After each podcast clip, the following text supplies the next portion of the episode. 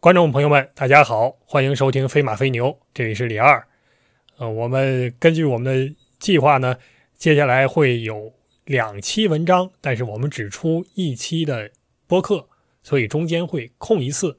那么，为了广大读者朋友这个吃饭呀、出门呐、上厕所啊，这个过程中呢，有一个呃可以佐餐或者 这个方便您如厕的伴侣啊，如厕伴侣，我们加更一期。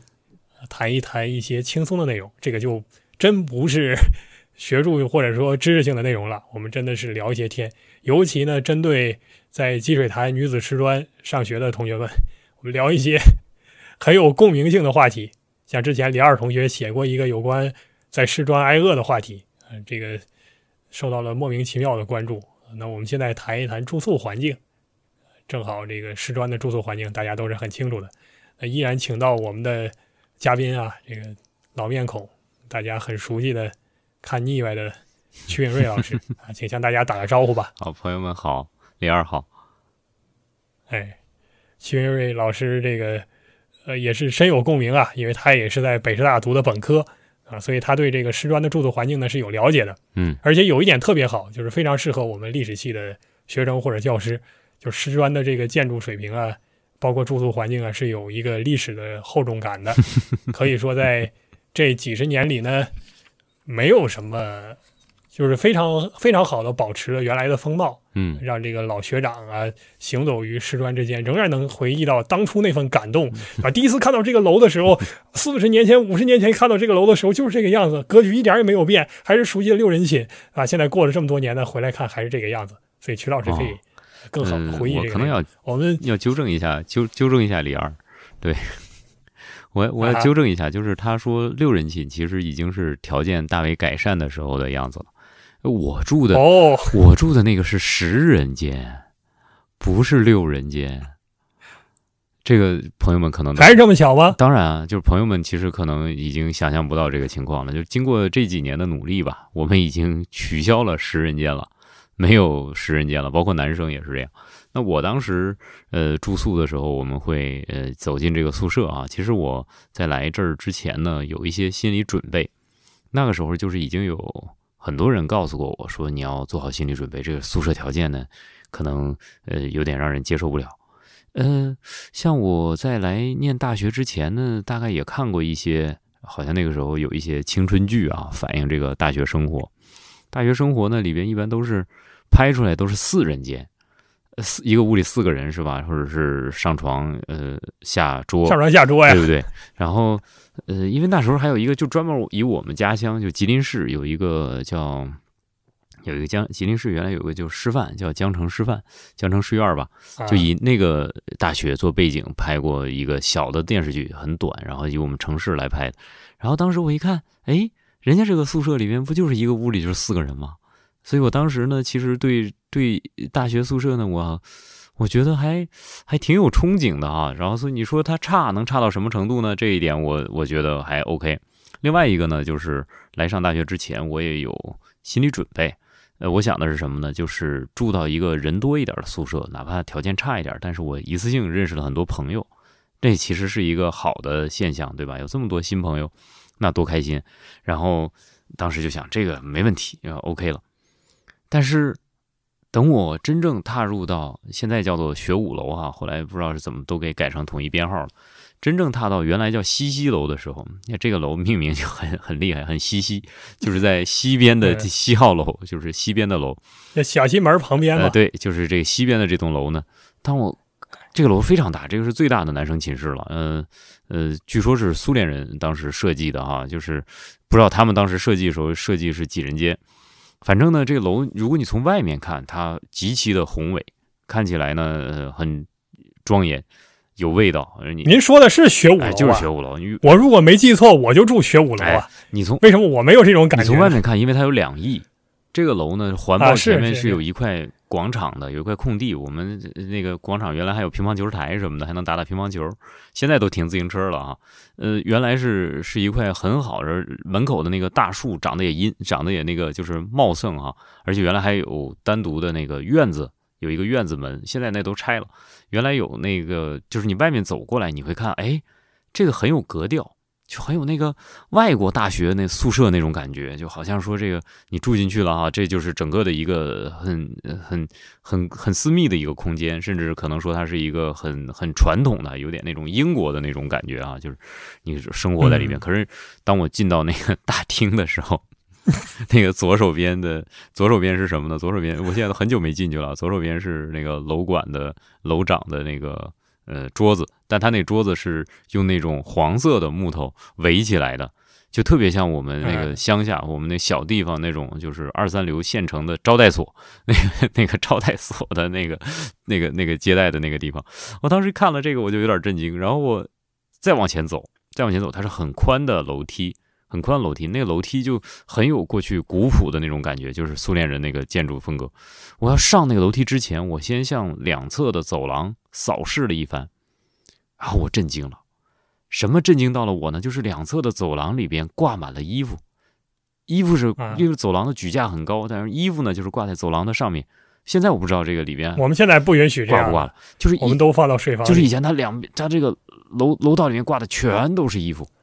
然后那一刻，我开始意识到，我将踏入一片神圣之地。这这块土地一定是饱揣着很多梦想，它一定会给我带来很多我意想不到的东西。为什么我这么讲呢？因为在我小的时候，我看过一部电影，那个电影叫《秋菊打官司》，不知道大家看过没有？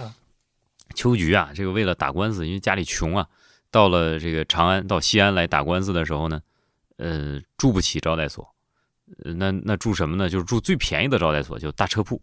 大车铺呢，呃，到这块跟人家谈说你这住宿条件是怎么样的？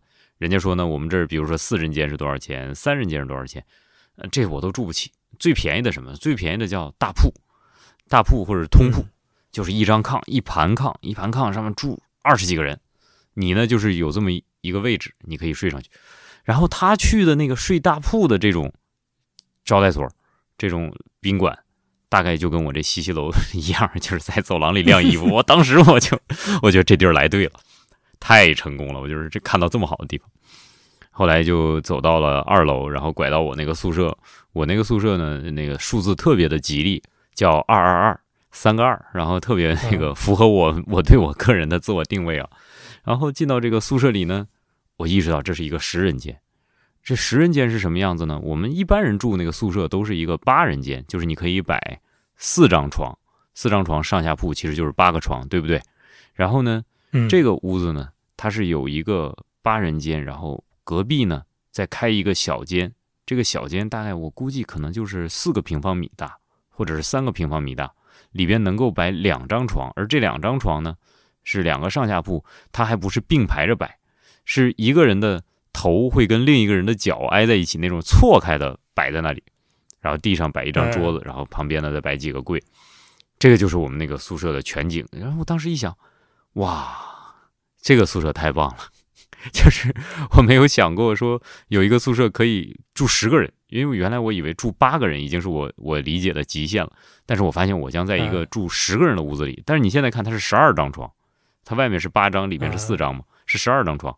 十二张床，我们理论上是要住十个人的，十个人，然后剩下留两张床来摆行李。我当时想，哇，这太好了，我将有这个九个好朋友，是吧？算上我十个人，嗯，就是徐老师讲话其实很逆天的，真的，我一定要向观众朋友吐槽一下，就是他讲话，你一直在等着他，他会体现出，就是我们说变戏法有个所谓挖的嘛，啊，你讲的时候呢，你一直在讲戏法，然后说骗人，然后你最后揭开一下，真相大白。啊，这个戏法露出来了。我们一直在等曲老师说出的是一个反讽的话，但他真这么想，他很可能真这么想，这就很逆天。啊，您继续 啊，我这个听着是饶有兴味啊。然后呢，这如此积极的面貌。后来，后来我就意识到一件事情。后来我就是，呃，就是工作以后，我再去这种宿舍，我发现那个那个四人间那个宿舍就已经没有了。那种宿舍，它都通通改成了什么呢？不知道是改成了装垃圾啊，还是改成装行李了哈？就改成那种屋子了。就现在就没有那种那，就是而且它单独隔开，它不会让十个人在一个屋子里。所以我想，哎呀，原来我原来住的那个地方，其实就是挨着这个垃圾，或者或者是后来会被人视为垃圾住的那么一个一个小间。呃，当时就是反正也就那样，就是住了四年。这个宿舍呢？很有意思，就是它紧挨着隔壁的这个北京邮电大学。这北邮啊，就很是一个很有趣的学校。呃，为什么呢？就是他们每到周末的时候，就是每周，我可能夸张一点说每周，但是大概也不会差太多。每到周末的时候，北邮必开运动会，就是哦，不光是北邮本本校的运动会啊，它一定会有那个，就是他会把这个场地租出去，租给什么，甚至好像还我还记着什么某某公司也到这儿开过运动会。你说这个公司那师专现在也这样，我们为什么不租师专的呢？不，就我们这个学校还是有有那个是吧？还是有格调的嘛。我们不那样，然后他那个他那个没有没有，现在也租啊，现在也租出去了，我怎么不知道？不要没拉踩啊！没没没听过呢，就是没没听过。反正这北邮我是就您离您离那个操场已经很遥远了，不像我们当年住操场边儿上，他那个，反正当时就是他一打打鼓都知道哦。咚咚咚咚咚一擂鼓，然后，然后你们知道，就是嗯开运动会之前呢，他不能是只是运动会当天有活动，那运动会就是周末、周六、周日。运动会之前呢，它周五还有个彩排，甚至有些时候为了一次运动会呢，他要彩排很多次，就可能有的时候他不开运动会，但是这个周六周日都在彩排。然后你就听到北邮有个大喇叭说啊，我们现在走哪个操，然后哪哪一队啊，开始什么什么，迎面走来的队伍是啊，他不们这个就是对，还有斗志昂扬的走来还有什。么集体操，就是大家一块儿去这个跑啊，然后然后擂鼓，咚咚咚咚咚，就这种事情都有。所以那个时候呢，就是我我在读本科的时候特别的勤奋，就我一般周末我都是在呃图书馆学习的。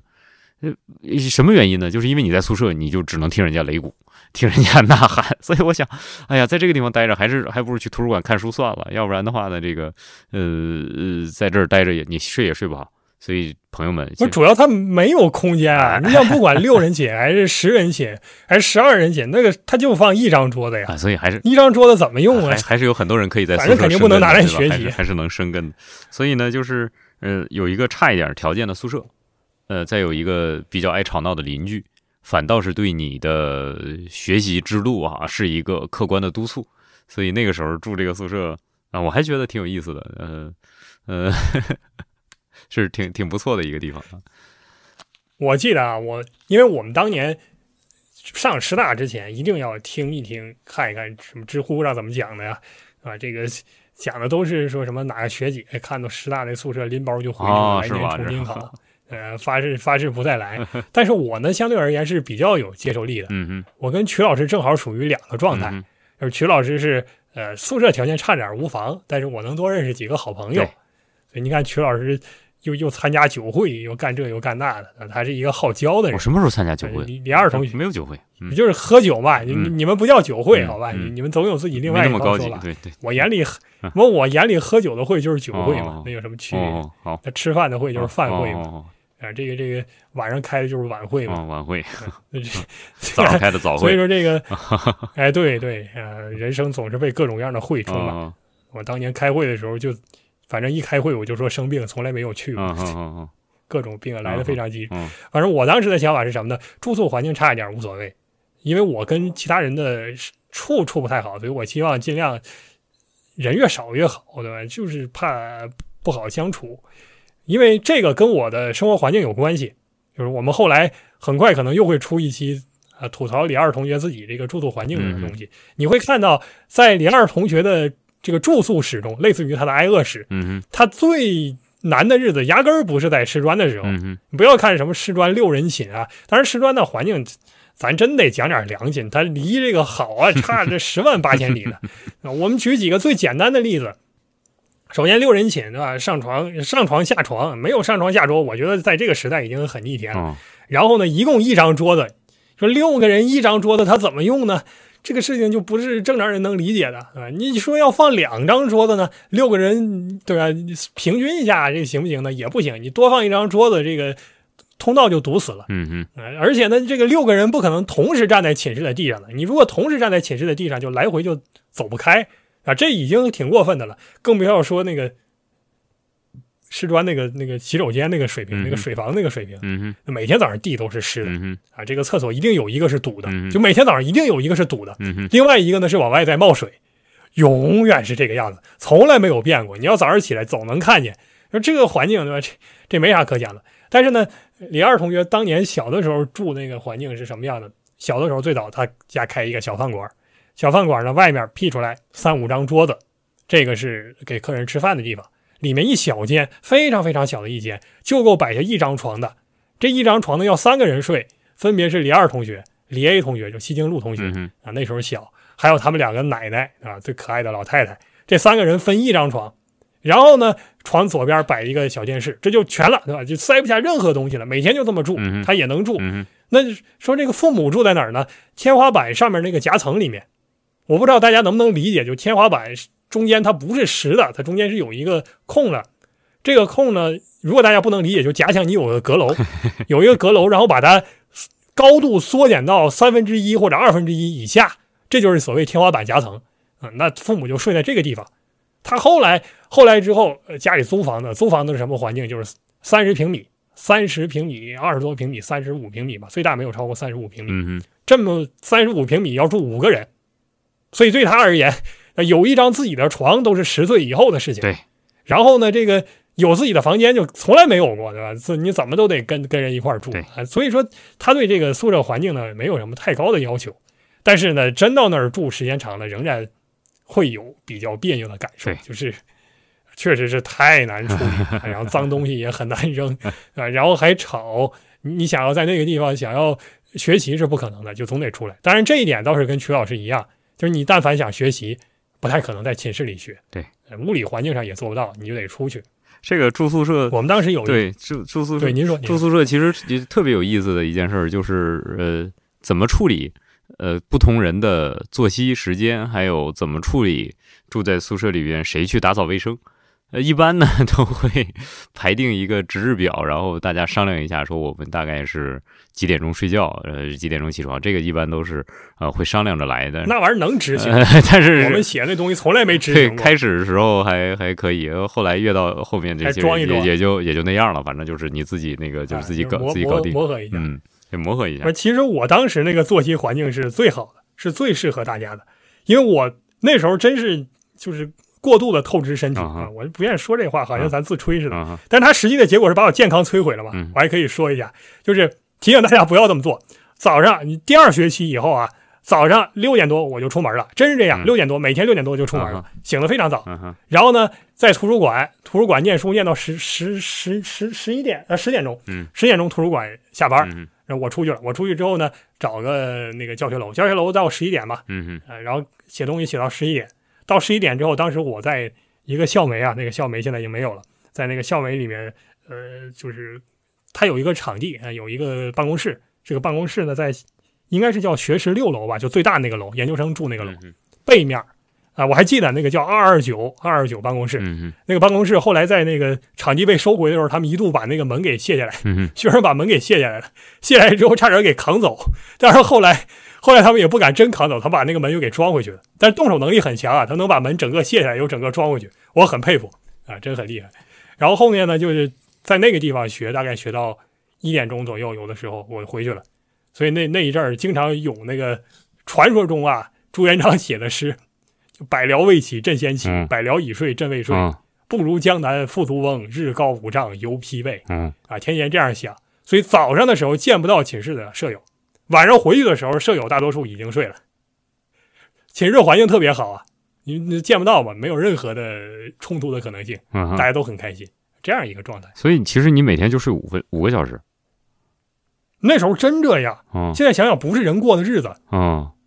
我有一点，我的生活作息所有地方都优于曲老师，嗯。在在后来啊，嗯。只有一点是从曲老师这儿学的。曲老师早上晚上睡觉睡得非常早，嗯他大概九点多十点就嗯睡觉了，是吧？是这样嗯，差不多，嗯反正你不不回消息了，我嗯知道基本上就差不多睡觉我后来呢，看到曲老师这个状态，我也觉得人人家这这活起码他是个健康的作息，嗯所以我也健康作息。哎，不过现在就十点半、现现在十点钟。现在有科学研究表明，其实跟你几点睡觉好像关系也不大，睡得早睡得晚重点是规律性好，像他说的是最关键的是你是不是能够睡到一个长度，比如说七个小时或者是七个半小时，可能那个是比较重要的。但是至于你在啊，这个我 改变不了嗯。我个人是比较喜欢那种状态，就过去我喜欢一个人晚上熬夜，啊熬夜呢周围很静，啊然后就我一个人，我觉得很好。嗯有时候凌晨一点多钟不回寝室，这个这个这个这个这个师大里面乱走，啊，它那么小嘛，对吧？挺吓人啊！当然可能凌晨在师大里面乱走，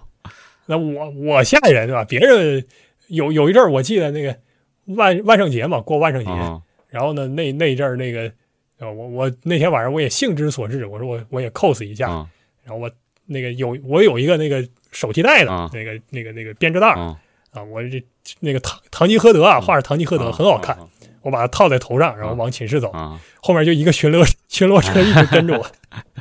哎，我是后来也也想明白了，要是我我我也开车跟着，这个是明显是不稳定因素。你干点什么危害社会的事但是我们呃一定要提醒大家要健康作息啊，呃不能那个样子。嗯我现在毫无说用这种方式来为自己怎么说呢，塑造形象这个意思，啊因为我觉得不应该这样工作。嗯你这样工作学习呢是透支你的身体的，最后的效果比正常作息减少一点工作量要差很多很多。对所以还是要健康作息。对而且，其实，在宿舍里边啊，我印象很深的，我们那个时候宿舍里边有过很很刺激的事情，就是因为这个垃圾太多了，就是宿舍里边都是都是这个男男同学，大家也不是很讲究哈，也不是很讲究卫生，所以我们床底下堆的都是很多那个很多比较 比较那个肮脏的东西啊，什么鞋呀、什么这些破烂儿。然后呢，有些时候有一些买的吃的也不及时清理，往那儿一扔，后来久而久之也不知道，后来我们宿舍就闹老鼠了。就是真的是闹老鼠了，就是非常非常刺激的。然后你晚上睡觉的时候，你就能听到这个屋子里有那种老鼠这个叫唤的声音，还有这个它咬什么东西的声音。我们知道老鼠这个得磨牙啊，然后这个啊，这这怎么办？这个这这个那个时候咱们咱们这也没听说有有什么捕鼠的除虫公司是吧？这个北京也好像也不提供这种服务。那我们我们宿舍就是比较比较野的啊，都是比较生猛的。像我读高中的时候，我们那个教学楼里边就闹过老鼠。然后当时我记得我们班是几个男孩子，几个男同学，然后在我们这个语文老师的带领下，我说男同学就你们几个留下来跟我抓老鼠。我们几个这个就 就在这屋里就追那只老鼠就打呀，那么大一屋，那高中的班很大，那屋其实能坐一百多个人。然后我们其实就在那么大一屋里头就就追这老鼠，最后没打着，没打着，最后老师放弃了，说走吧，今天就到此为止。上大学我们就不含糊了，这个老鼠呢就在这四平方里边，那你就找得到他，那就很好找。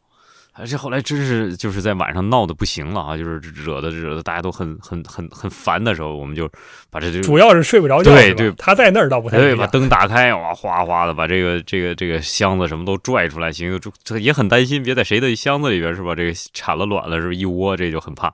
然后就是找到啊，产卵，是 这这这耗子还产对就是最后最后就这都缺乏社会性。这就是找到了，找到了之后就是果断的用鞋砸死，其实很小，非常小的一只，然后找到了，然后处理掉，然后为这个事儿呢，我们也就从此呢就把这屋子里吃剩下的这些破烂儿，什么盒饭啊、水果啊什么，这赶紧的打包都都扔掉，就不能够再在这屋里堆着，要不然你想这本身就人就多，然后这个空气又不流通，最后你说这老鼠是怎么来的，也没人看见，反正它就来了，什么都有？哎，反正鼠鼠患这个事儿，到我们那时候也没消除。是吗？你们那时候也有我当那师专那个、呃宿舍倒没有，嗯这个宿舍呢还是挺干净的。嗯说实话，就是我基本上不太在宿舍吃东西，吃完呢就拿走。嗯我从来不在宿舍吃东西，嗯我就没有东西可吃。啊，说但凡看过李二同学那个什么什么饥饿年记事，都知道的吧？回去宿舍头一句话就是第一学期还能见到同学们对的，回去还是正点回去的。第一句话就是妈今年真饿呀，嗯眼光都发绿呀，嗯还带东西回去，拿着东西都就要吃人了是吧？对这 对对，就就就差吃人了，先从自己吃起就 这这样。太危险了。呃那所以那宿舍不会有耗子，嗯但是呢，呃，我北师大那个大浴室的，哦在那儿我是见过第一学期啊，浴室里还有耗子，我还不怕老鼠。呃我不怕老鼠，所以说我觉得那小东西挺可爱的。哦但是你别别别老在我这儿长，我只从审美角度，我觉得老鼠挺可爱的。嗯无论是白老鼠、嗯家的那那种褐灰褐的那个老鼠啊，还是说其他那些老鼠，我觉得都是啮齿类动物，很可爱。嗯。然后呢，看到一小耗子就在我脚底下跑，嗯。然后看完之后很震惊的我就出去了，但是我也不知道要不要跟旁边那哥们儿提醒一下，我说你脚边有个耗子，我也怕他弄大动静，你我知道他又不会打死他，所以我简单的我快走的时候跟他说一声，我说您看一看咱家脚边有个耗子，我出去我出去之后跟那个呃那个浴室看门那大爷讲，我说咱这有个耗子，咱灭灭鼠吧。嗯他他肯定有很多吧，嗯后来也没见过嗯，那肯定是不大点儿，就跟您说一样，嗯不大点儿的小耗子，你你也不知道从哪儿来的，所以师专这个问题还挺严重，你讲的这个是非常就是师专这种非常有意思的一个事情，就是我想到一个笑话，就是说这个有个大善人，有个大善人从来不杀生，然后他身上有一只狮子，哎，你说这怎么办？啊，马三立先生的是吧相相声吧。是吧？啊，人说马那是个小性命啊，那也是个命啊，他懂嘛呀，对呀、是吧？我们一定要想办法，你说急死他太可怕了，对吧？这这善人不忍呐，那怎么办呢？既要解决我们的痛苦，还要不伤及他的性命。我们把他捏起来，甭管什么人，照他脖后头一放，哎，寻找一个胖子，对吧？得让他吃的好一点吃。的好一我点。找个胖子嗯，我但是我我我是我是知道那耗子要打死，但是我像不清楚，你就说像不像你，像不像刚才你的所作所为？你洗完我澡了，然我从来。不忌讳说把耗子打死，我要能打死他，我肯定也打死他。但是我综合评估自己的能力，我就不是那个有身体素质能把耗子打死的人，他打死我还差不多。我我当时跟他说一声，然后他嗷一下跳起来了，我再去打那耗子，我已经想象到了 有伤风化。好好好，就到这儿，就到哎，这儿。这我们不说这事儿啊，嗯就是说这个东西，你像后来我到那二十九宿舍，经常就是在那儿写稿子或者写论文什么的，写一宿。那个宿那个不是宿舍去了，那个办公室啊，嗯办公室同学也不太注意卫生。嗯我后来毕业的时候写过一个那个讲稿，嗯有什么这个辞职讲稿啊，嗯什么这个罢职讲稿啊，嗯就里面就提那个宿舍问题。我说老有人提说咱们这个扰民，说养养动物。我现在看看，确实相当于养一堆动物，那个环境太差了，吃的东西乱扔啊。所以有一天啊我印象非常深，晚上睡觉写写文章写到一点钟，嗯写一点钟嘛，就那儿支一个钢丝床一样的东西就睡了。嗯睡觉的时候呢，半夜突然听到枕头边稀稀疏疏然后呃借着月光看，哦哦看到一大蟑螂哦爬上来。哦哦啊，哎，看到一蟑螂咱们北京没有有大号的蟑螂，北京都是小号的，小号的蟑螂啊？是啊，那这是是真见到大蟑螂就另外一回事儿。刚才不说这个，咱不怕耗子嘛，但是说句实在话，咱一直按我们东北话挺膈应那些虫子啊的，对对对甲壳类的啊那种比较别扭。但是我后来练出来，我小时候非常害怕它。嗯哼，后来我逐渐实践到，就是有一个外人在的时候呢，啊我就非常镇定自若。啊我一个人在，我就吓坏了。装装像？但凡有一个人，我就啊啊就不露相啊，装的非常好。但是那个时候呢，就是已经在师专也练出来了，这个东西见怪不怪你别说从这儿出现，从什么食堂出现啊啊，这都无所谓的啊啊。所以说捏了一下，对吧？这我我我应该我吧都忘了捏死他没有，啊反正我我让他到一边去，我接着睡我自己的了，伸手这个环境确实就胆量不错就，没法可说，不凡啊，不凡，伸手不凡，伸手不凡。伸抓苍蝇抓抓抓耗子，抓耗子没抓住。嗯，我们这儿反正就是这个条件确实是差了点儿，呃无论是这个住宿还是饮食，好像都，嗯、因为在在三环以以里，你在这个地方确实是寸土寸金。你说要再呃盖高楼，然后让大家住进来，或者是呃盖高楼，然后让大家呃开更多的食堂，然后让大家有有有地方吃饭，好像总是看起来是一个不可能实现的，或者说有巨大难度的问题。所以现在没事儿，我我在这儿我必须要杠一嘴，嗯这不行您就掐了他。嗯但是我觉得我们适当吐槽一下应该都行，但不要老拿这个什么三环以里说事儿，三环以里的学校多了，也没有说都像师专这样啊。我其实这个我其实怎么觉得能就是说最自从有了外卖之后，就是自从我们能叫外卖之后，我们就会发现，其实吃饭差的这个问题大概可以解决了。吃饭上就我们就有了比较大的改善，现在是能看得出来。啊，咱不嫌弃吃饭差，啊，因为外卖我也吃不起，学校没有学生宿食堂，我早饿死了。呃那这这吃水不忘挖井人啊，咱这点是承认的。但是宿舍环境完全是另外一回事儿。我在这儿要，我们之后很可能再出一期文章，嗯出一期补的，嗯就是我们讲一讲积水潭这个问题啊。这个当然了是一个梗，但是我一直愿意说这个话，就是积水潭这个地方，虽然它这个积水潭的面积包括位置啊不断的变，但是总体而言，这个潭这个水潭过去有一个特别的作用，就是给明清包括元代的皇帝南方进贡的大象，他们拿这个东西来洗大象。哦，就这个水池正好洗大象。嗯然后这个工作在明代洗大象的事儿是由锦衣卫负责的、嗯啊，这个就非常反常识的一个事情。嗯我们一般想到锦衣卫都觉得特务机构，对吧？嗯什么绣春刀里面才才有锦衣卫，实际上锦衣卫也负责给大象刷屁股，嗯对吧干这个事情。呃，然后现在呢，在积水潭这个学校，对吧？所谓积水潭女子师专或者积水潭师专。嗯，那还能想象这是一个过去这一片地方是能洗大象的一个地方吗？在积水潭附近，啊、现在这个地盘，我们但凡放一个大象进去，能够把学校一半人踩死。是啊，咱们在这里住住宿条件和就餐条件确实都有待改善吧。反正我们也是一直期待着啊、不管呃我们将来是从事什么工作，做什么行当，然后我们的、生活水平总能越来越好。如果要是各位校友、各位院友是日后如果发达了，记得那个给母校做点贡献，然后帮我们把住宿条件和呃饮食水平都给提升一下，那个就是特别特别好的支持了我校的科研和人才培养工作了。好，那就到这儿吧。好，好，好，好，我们在这儿也表一个态啊，就是梦想还是有的，万一实现了呢？我假设我们以后真发财了呢，我们也尽量改善住宿条件，哎，好留留一个好一个期望。好，我们做好准备。那那好，这一期感谢这个曲老师的参与啊，也感谢这个各位的收听，因为我们这一期真是想到哪儿说到哪儿，一点大纲都没有，瞎说。呃，所以说这个各位听了半个多小时，我也很怀疑啊，真有真有人能能把这话听半个小时，可以在我们下面留个言。好，如果是人数差不多，我们抽个奖，对吧？抽个奖太可怕了，抽个奖，把感谢一下。这都行了。好，哎，好，呃，感谢各位，好好，欢迎各位关注飞马飞牛啊，这里是李二啊，曲老师，先跟大家说一声再见吧。谢谢李二，朋友们再见。